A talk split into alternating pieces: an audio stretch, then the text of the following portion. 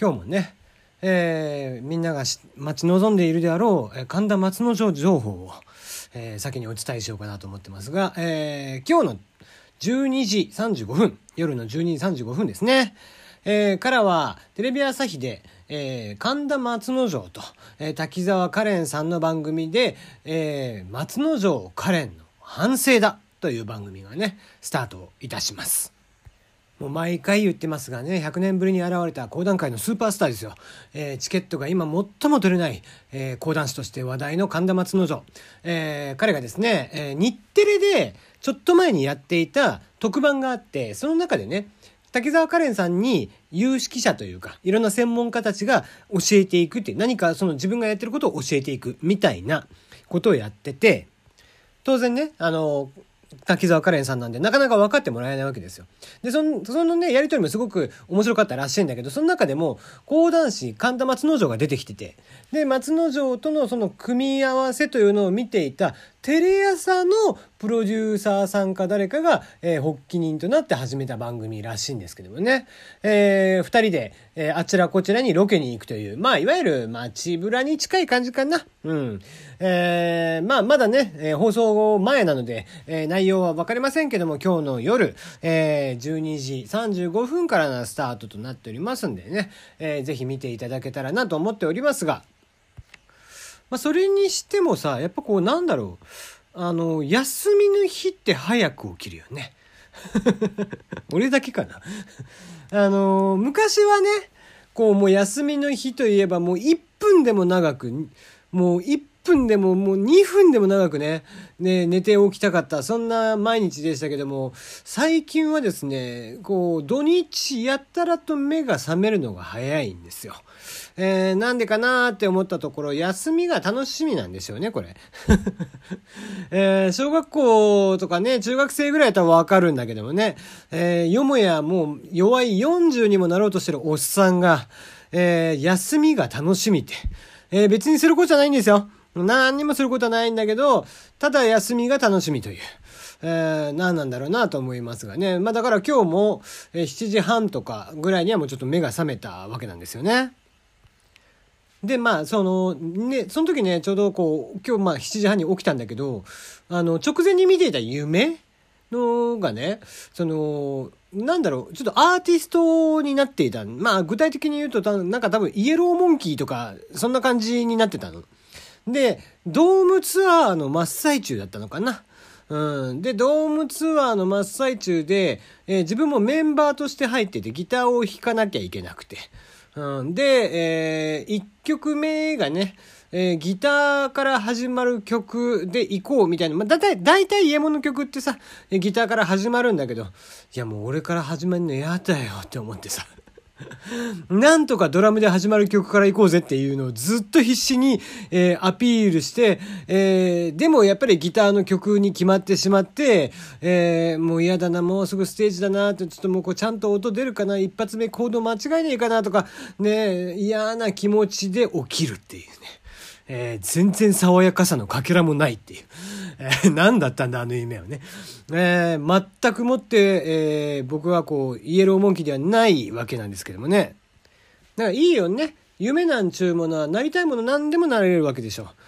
ね。だ、ただね、あの、なりたいものに何でもなれるんだけど、なりたいようになれるわけじゃないっていうのがね、そこがこうジレンマだよね。えー、例えばね、空を飛ぶ夢が見たいとかって言って、空を飛ぶ夢が見れるかってまたそうではないわけで。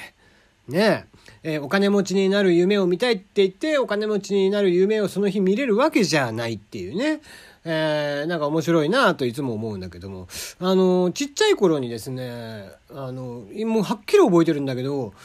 夢の予告編が流れたことがあったんですよ。起きる直前に。起きる直前に、じゃあ次回はっつって、次回予告が流れて、そこでパッて目が覚めて、うわ、何だったんだろうって思ったら、その予告編通りに次の日夢見るっていうことがあって、ちょっとね、あれは面白かったですね。まあ、鬼太郎の世界観に入り込んでたんですけど、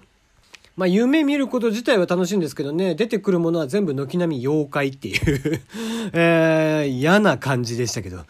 はい。えー、そんなこんなでですね、ちょっとまあ番組も、えー、徐々に徐々にというかリニューアルをかけていこうかなと思っていて、えー、冒頭のテンプレなんかもね、今の今までずっと喋ってましたけども、もう、えー、毎回聞いてる人はいいでしょうと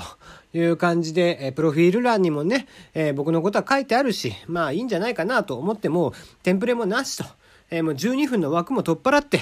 えー、もっとこう、まあ、聞いててね、ちょっとでも笑えるものにしたいなということで、大喜利をやろう。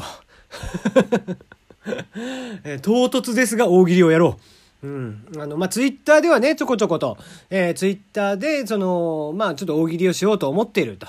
いうことを言ってたんだけど、何のリアクションもなかったんだけどね。えー、誰からも賛成も反対もされてないんですけども、ちょっと大喜利をしたいなと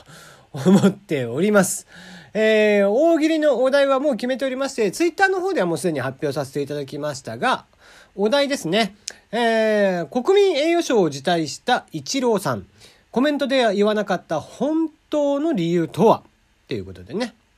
まあなんかね、えー、コメントでね、もうその自分が人生を終える時に、えー、いただければということで、これからも精進していきますみたいな素晴らしいメッセージを、えしておりましたが、まあ頑固だよね。3回ももらわないっていうのもすごいことなんだけどさ。うん、まあまあ、それはさておきですよ。ね、えー、まあ本当の理由、えー、きっと何かあるんでしょう。えー、裏ではね、えー、思ってることがいろいろあるんじゃないかなと思います。えー、そんな一郎さん、一体なんで、えー、辞退したのか、えー、そちらをね、ぜひ送ってください。大喜利なんていうものはね、非常に簡単なんで、あの、別に匿名で送ってもらっても構わないです。あの、もちろん名前をね、えー、読んでほしいという方は名前を入れていただければ名前も共に読まさせていただきます。一応一週間ごとにやろうかなと思ってます。あの、というのも、えー、ボイシーではですね、以前毎日やってたの。これを。で、毎日ね、コンスタントに送ってくれる子とかもいて非常にありがたかったんだけど、案外ね、この毎日もちろんこう送るとなると、こう、まあもちろん送る子たちも大変だし、えー、なんならね、全部お題を自分で考えてるので、そのお題をね、考えるのも結構大変なんですよ。だから、ボイシーでやってた時って、今みたいに記事をね、えー、引っ張ってきて記事に対してコメントっていう感じ。まあまあ、もっと言えば、ボイシーの時には記事を読んで、完全に読んで、さらにコメントをして、で、最終的に、えー、もらっていたコメントとか、大喜利をやって、で、終わるっていう感じだったので、結構ね、2、30分やってたんだよね。放送自体を。で、記事選びから、そしてお題を考えるとかってすると、2、3時間やっぱかかっちゃうわけ。まあまあ3時間は言い過ぎかな。まあ2時間弱ぐらい多分かかってたんじゃない賞味。うん。収録まで含めてね。記事選びとかもそういうのもひっくるめて。